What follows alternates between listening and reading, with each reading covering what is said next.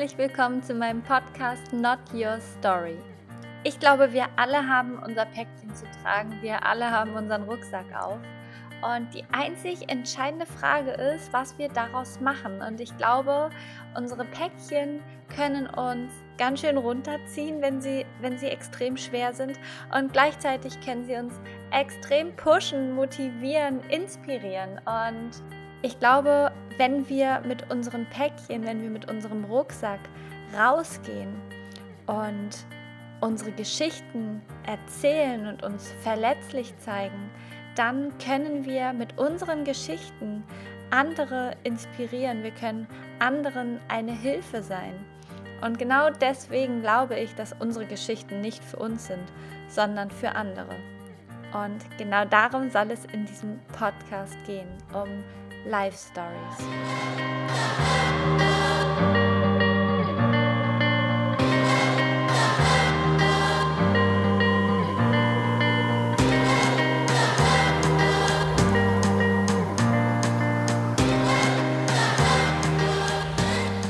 Alles geschieht aus der Angst heraus oder aus der Liebe.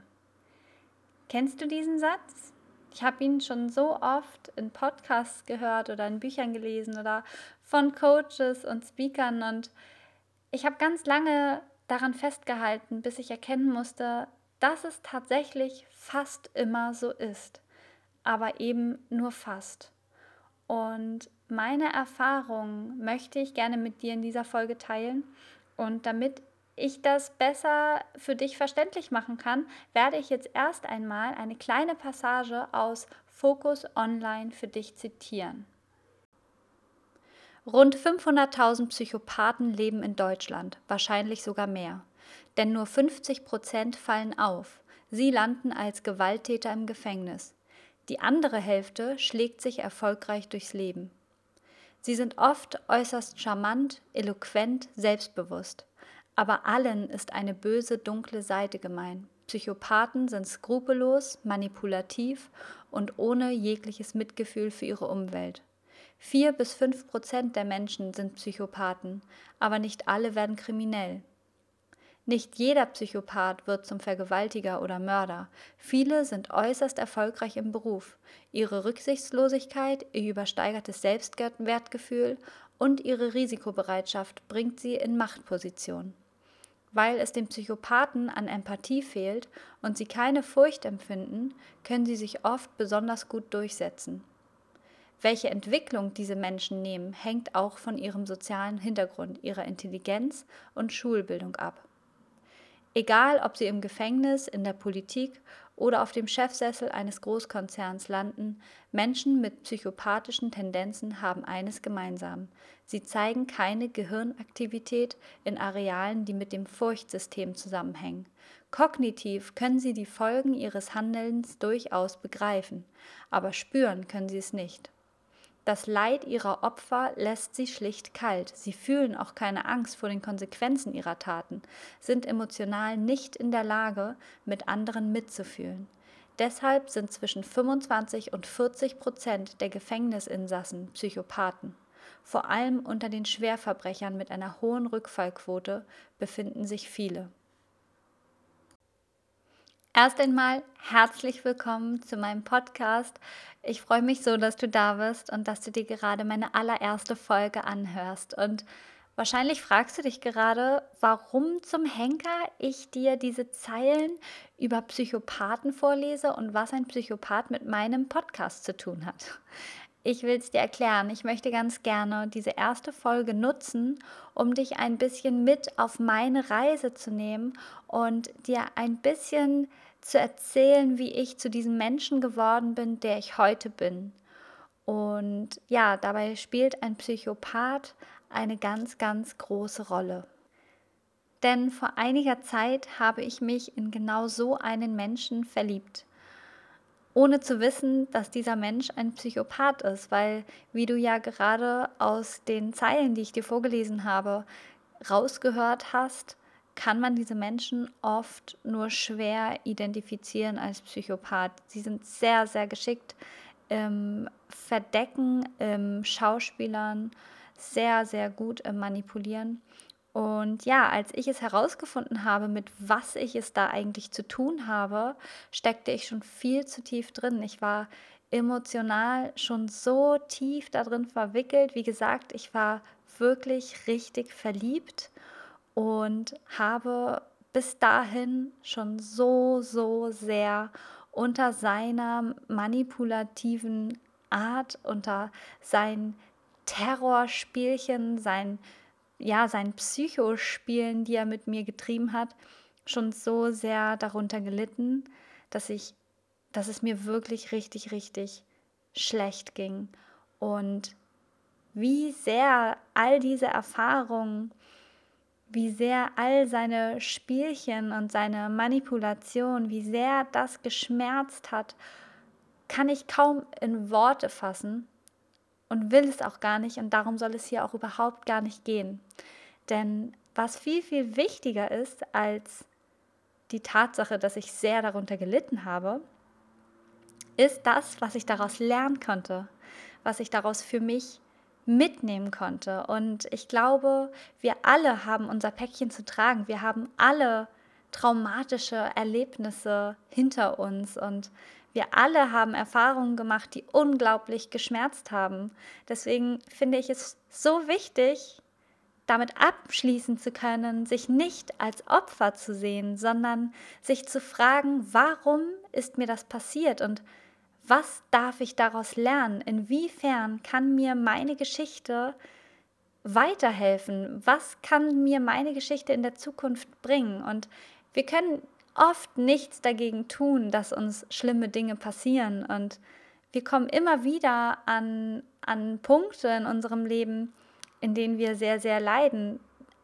Aber das, was wir in der Hand haben, ist, was wir daraus machen. Und wie wir damit umgehen und wie wir das umwandeln. Wir können uns als Opfer sehen, uns bemitleiden und uns die ganze Zeit fragen, warum ist mir das passiert und es ist so unfair, die ganze Welt ist schlecht und böse. Ich hätte daraus ziehen können, dass ich Menschen nicht vertrauen mag oder dass Liebe nichts Gutes ist, denn sie macht mich verletzbar. Und das ist etwas, das wollte ich auf gar keinen Fall. Und ich habe so unglaublich viel für mich daraus ziehen können. Und das möchte ich euch, das möchte ich hier mit euch teilen. Genau darum soll es in meinem Podcast gehen. Darum, dass das Leben schön ist, egal was uns passiert, dass wir in der Hand haben, was wir daraus machen, aus dem, was wir erlebt haben, was wir daraus ziehen können.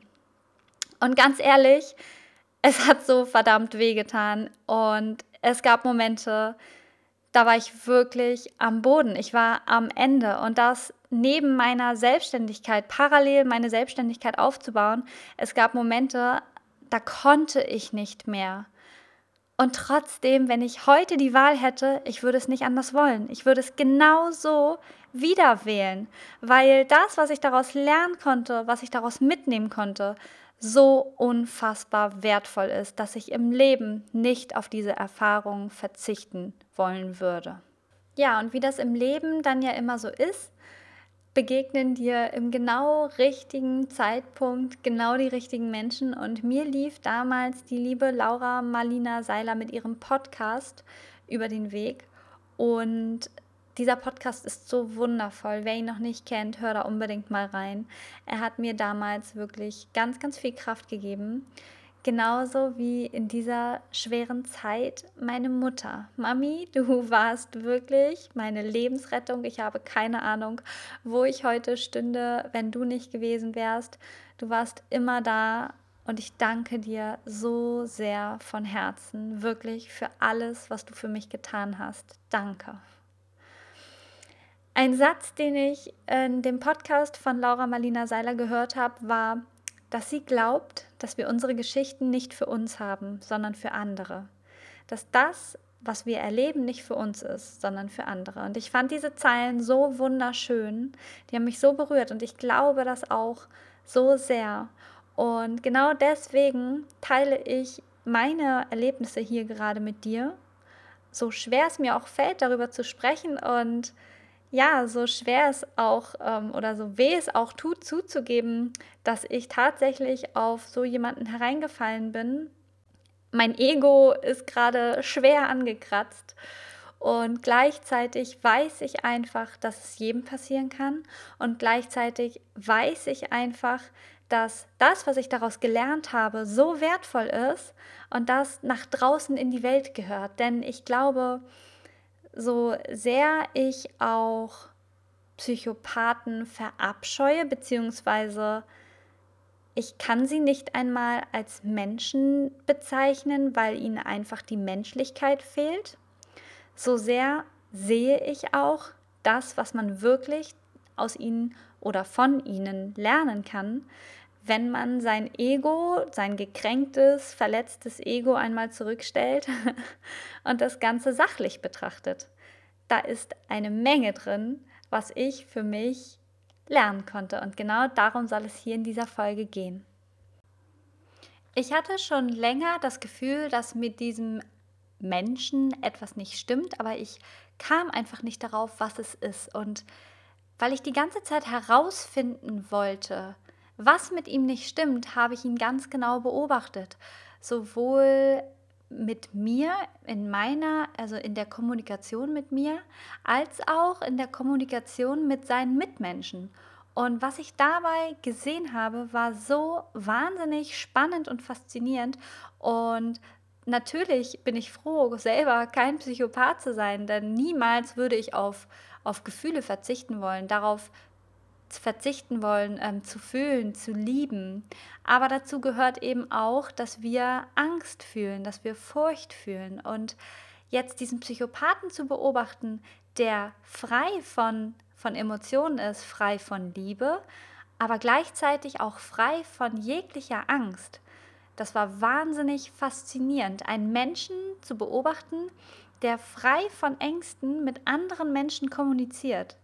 Keine Angst davor zu haben, sich zu blamieren. Keine Angst davor zu haben, nicht gut genug zu sein. Keine Angst vor Ablehnung zu haben. Und da habe ich erkannt, wie selten wir Menschen eigentlich das meinen, was wir sagen. Und wie sehr wir uns davon oft beeinflussen lassen oder selber einfach dem Glauben schenken, was wir hören, aus Angst zurückgewiesen zu werden das hat mir der Psychopath so perfekt vorgelebt oder gezeigt. Er hat einfach ein Nein nicht gelten lassen. Und er hat hinter jedem Wort erkannt, was tatsächlich dahinter steht. Er hatte keine Angst davor, zurückgewiesen zu werden und hat jede Antwort erstens überhaupt gar nicht auf sich bezogen und zweitens dadurch, dass er keine Ängste hatte und so ein krasses Selbstbewusstsein, so selbstsicher war, hat er sich auch rausgenommen, jede Antwort, die man ihm gegeben hat, wirklich zu überprüfen, ob das auch wahr ist, was ich sage. Und hat einfach dahinter geschaut. Und ich fand es wahnsinnig faszinierend zu sehen, wie oft wir tatsächlich nicht meinen, was wir sagen und nicht sagen, was wir meinen. Und wie oft wir uns davon irritieren lassen.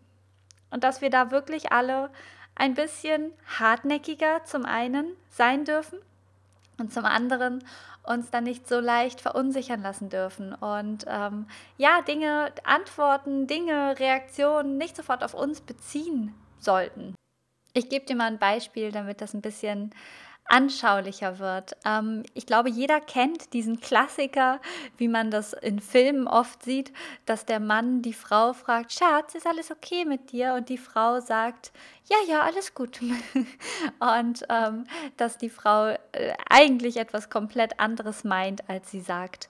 Aber genau das kommt so viel häufiger vor, als wir uns bewusst sind.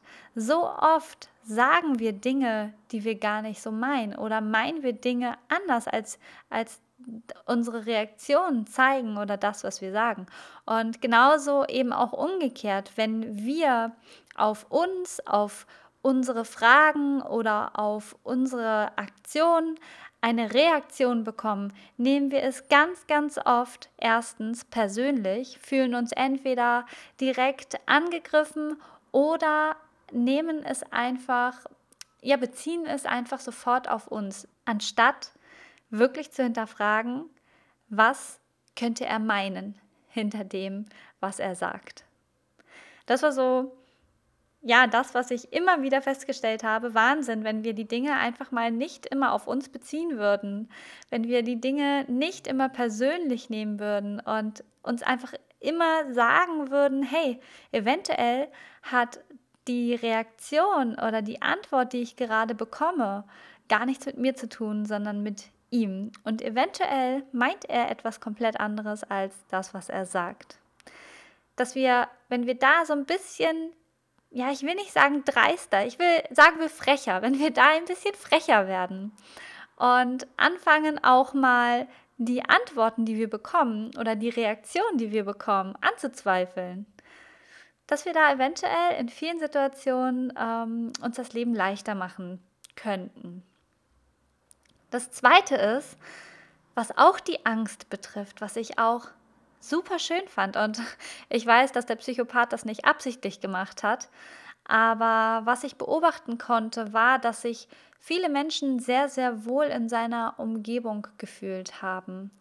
Und das lag vor allem daran, dass dadurch, dass er so extrem angstfrei ist und so sehr bei sich, so selbstbewusst und keine Angst vor Ablehnung, Zurückweisung hat und auch keine Angst davor, ähm, nicht gut genug zu sein, dadurch schafft er einen Raum, in dem man selber sich genauso fühlen kann.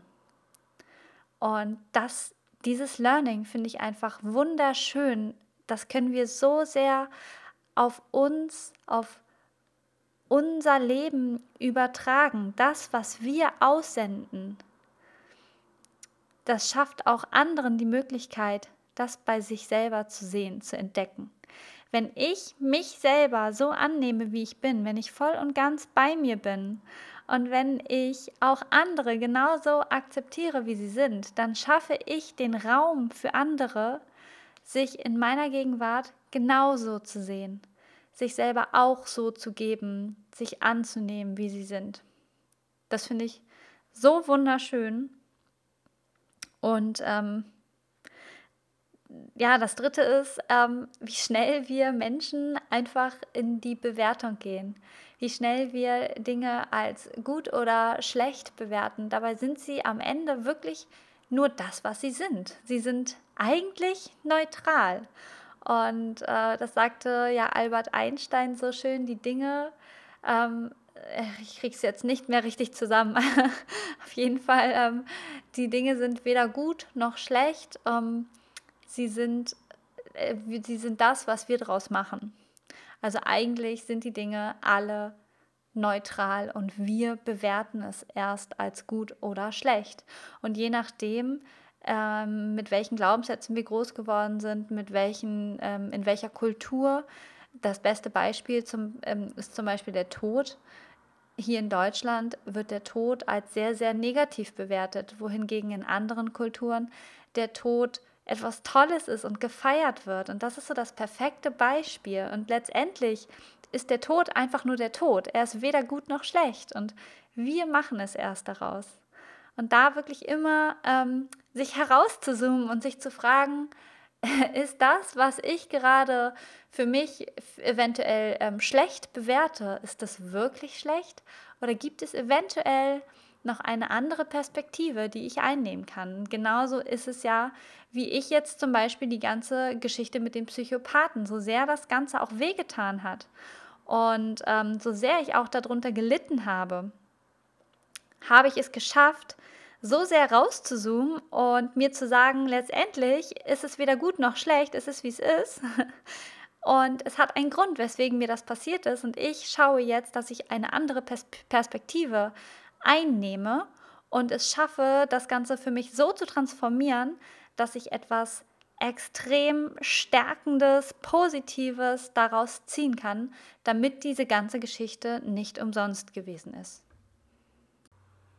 Tja, außerdem wollte ich für mich natürlich unbedingt verstehen, warum mir das Ganze passiert ist, beziehungsweise wie ich in Zukunft so etwas vermeiden kann. Wie kann ich in Zukunft verhindern, mich wieder in einen Psychopathen zu verlieben, wieder auf einen Psychopathen hereinzufallen? Also ich wollte wissen, wo war der Fehler im System? Was habe ich nicht beachtet? Wo hätte ich eventuell schon viel, viel früher, bevor ich emotional so stark darin verwickelt bin, wo hätte ich erkennen können, ähm, beziehungsweise ja, den Absprung schaffen können? Und Dabei ist mir bewusst geworden, dass ich einfach null auf meine Bedürfnisse geachtet habe. Ich habe überhaupt gar nicht geschaut, was ich eigentlich brauche, wie es mir geht und was ich gerade bräuchte, damit es mir besser geht. Das habe ich mir gar nicht erlaubt. Ich habe mir überhaupt nicht erlaubt, Bedürfnisse zu haben. Ich habe die ganze Zeit geschaut, was seine Bedürfnisse sind, wie ich es ihm recht machen kann. Ich habe geschaut, wo ich vielleicht ähm, mich verbessern kann, wo ich noch dazulernen kann. Aber ich habe nicht einmal geschaut, was ich gerade brauche, worum es mir gerade geht und was mir gerade wichtig ist. Ich war keine einzige Sekunde bei mir. Und letztendlich ist das aber das Wichtigste, unsere wichtigste Aufgabe im Leben. Der Meinung bin ich heute, dass ich ich alleine für mich einzustehen habe. Ich alleine bin dafür verantwortlich, dass es mir gut geht. Dafür ist kein anderer zuständig. Niemand sonst außer mir muss dafür Sorge tragen, dass es mir gut geht. Und auch wenn es mir jetzt echt schwer fällt, das zuzugeben, aber ich kann es nicht anders sagen, als dass ich damals wirklich ganz schön arrogant war. Ich war bevor ich ihn kennengelernt habe, war ich ziemlich von meiner emotionalen Intelligenz überzeugt. Ich war ziemlich anmaßend und ziemlich wertend über andere. Ich war eine ganz schöne Moralapostel. Ich so, so schwer es mir auch fällt, aber ich muss es ganz ehrlich so sagen, so war ich damals und habe mir wirklich ähm, angemaßt, über andere zu urteilen, was okay ist und was nicht okay ist. Und, und dann war es so, als wenn das Universum mir sagen möchte, so Fräulein, und nun, nun lernen wir mal still zu werden und nun lernen wir mal, was Demut eigentlich bedeutet. Und setzt mir dann einen Psychopathen vor die Nase, den ich als solches zu Anfang nicht einmal erkenne. Und es hat wirklich gedauert. Ja, und so sehr ich einfach auch überhaupt gar nicht auf meine Bedürfnisse geachtet habe, ähm, so sehr war ich auch überhaupt gar nicht mit meinem Herzen verbunden. Ich habe auch überhaupt nicht auf mein Gefühl gehört. Was sagt mir mein Herz? Ich habe wirklich nur mit meinem Verstand die Entscheidung getroffen. Ich wollte es, ich wollte alles unbedingt verstehen, komme was wolle. Und das habe ich letztens von der Baha Yilmaz so schön gehört, diesen Satz. Sie sagte, ähm, es gibt einfach Dinge, die kannst du nicht verstehen, die kannst du nur fühlen. Und wenn du diese Dinge unbedingt zwanghaft verstehen willst, dann bleib dabei immer das Herz und deine Seele auf der Strecke. Herz und Seele verkümmern dabei. Und genau so hat es sich angefühlt, dass er exakt diese Erfahrung, die ich damit gemacht habe. Ich wollte es so sehr begreifen, weil ich emotional ja so intelligent bin, dass ich null mehr auf mich und mein Gefühl gehört habe. Ich habe meinem Herzen nicht mehr zugehört. Ich war komplett verkopft komplett wie in einem Wahn, das unbedingt begreifen, unbedingt verstehen zu wollen, was da gerade passiert, was mit diesem Menschen nicht stimmt und habe null auf meine Bedürfnisse geachtet.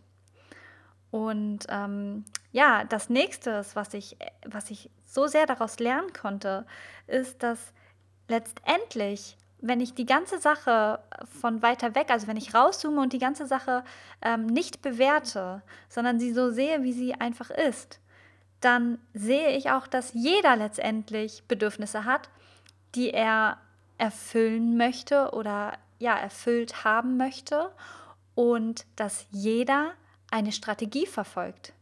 Und das ist weder gut noch schlecht, das ist wie es ist. Jeder verfolgt seine eigene Strategie. Jeder hat eine Strategie, mit der er, egal ob bewusst oder unbewusst, mit der er seine Bedürfnisse erfüllen möchte. Und entweder mir passt diese Strategie, die jemand anderes gewählt hat, oder sie passt mir nicht. Und wenn sie mir nicht passt, dann kann ich ihm das sagen und, ihm, und ihn fragen, ob er sich eventuell vorstellen könnte, eine andere Strategie zu wählen. Eine Strategie, die nicht auf meine Kosten geht, eine Strategie, die mir nicht wehtut. Aber letztendlich ist es seine Entscheidung. Und wenn er sagt, er möchte keine andere Strategie wählen, weil er mit dieser Strategie immer gut fährt, dann ist die einzige Möglichkeit, das Einzige, was mir bleibt, ist dann, dass ich mich von diesem Menschen entferne, dass ich mich von ihm abwende, dass ich mich schütze, dass ich dann auf mich aufpasse, auf meine Bedürfnisse, auf mein Herz und sage, es ist, wie es ist. Ich bewerte das auch nicht und verurteile niemanden für eine gewählte Strategie, denn jeder wählt seine Strategie aus irgendeinem bestimmten Grund heraus. Aber das, was in meiner Hand liegt, ist, dass ich mich dann vor dieser Strategie schütze. Und diese Sichtweise vereinfacht das alles so wunderbar. Denn ich schaffe es dadurch, nicht so extrem in diese Bewertung zu gehen. Wieder dieses Rauszoomen und die Dinge als, als weder gut noch schlecht zu betrachten, sondern einfach nur, dass sie sind, wie sie sind. Und ich habe für mich die Wahl, kann ich damit leben oder kann ich nicht damit leben? Und bei all diesen Erfahrungen, all dieser Schmerz, der mir da widerfahren ist, war es mir so wichtig, jetzt nicht hart zu werden, nicht hart und kalt.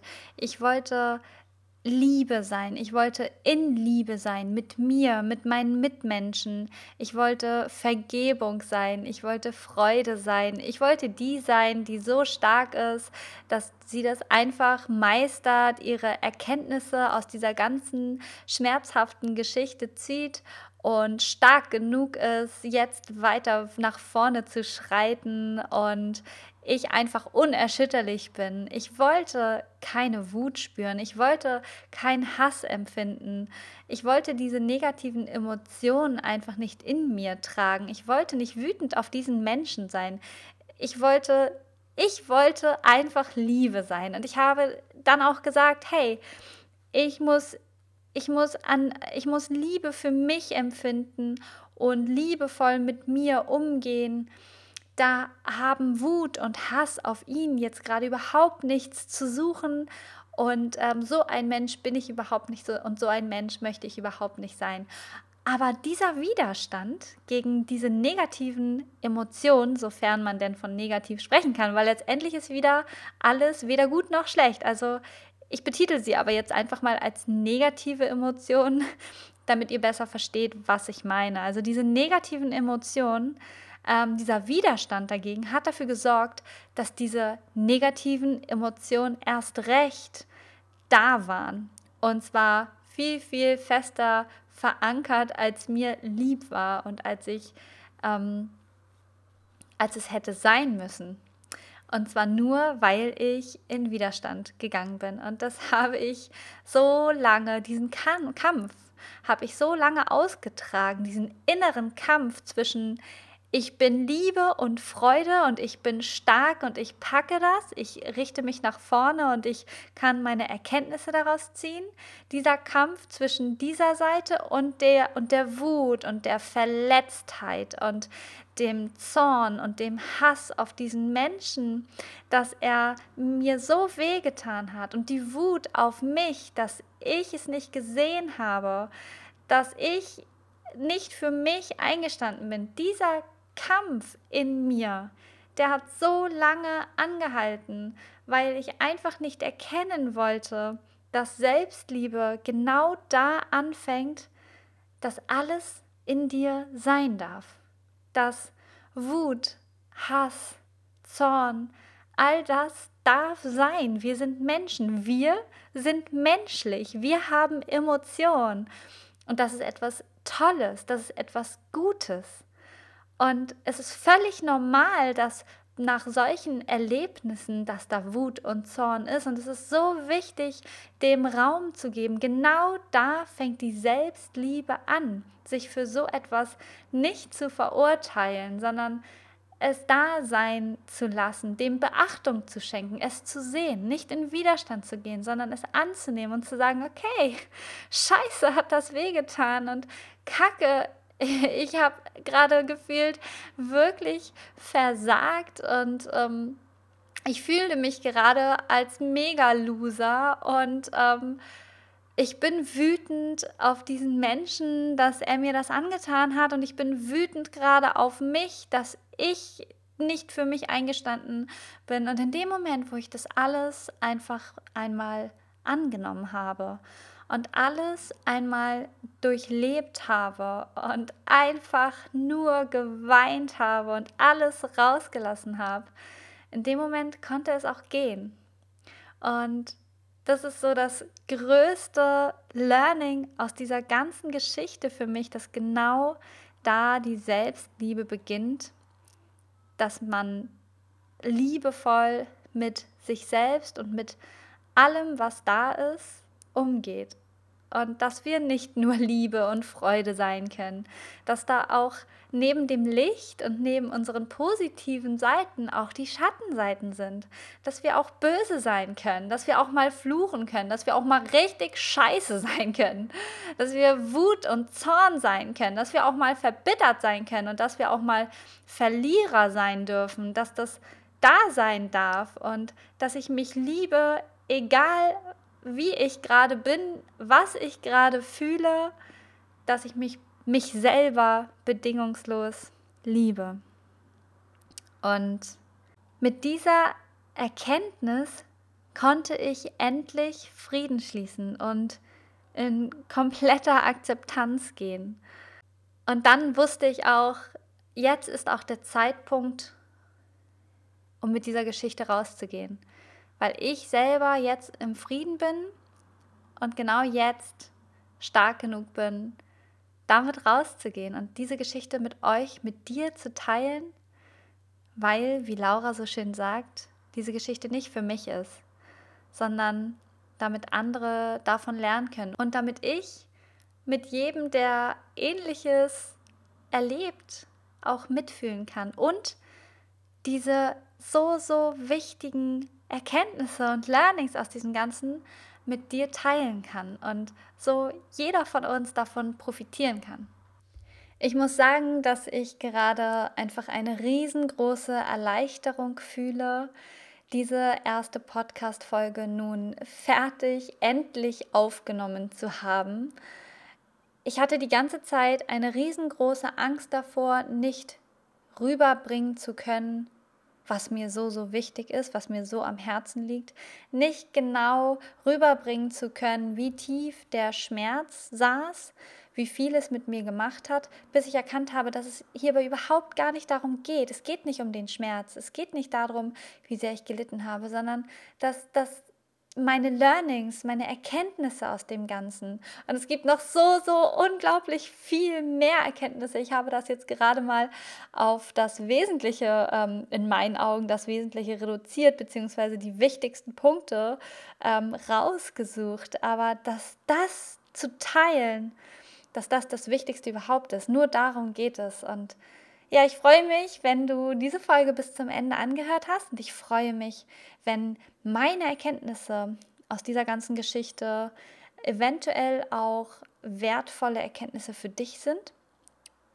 Und wenn ich mit meiner Geschichte dir eventuell für deine Geschichte Mut machen konnte, eventuell einfach die Perspektive mal zu wechseln und zu schauen, was kannst du Positives aus deinem Rucksack ziehen.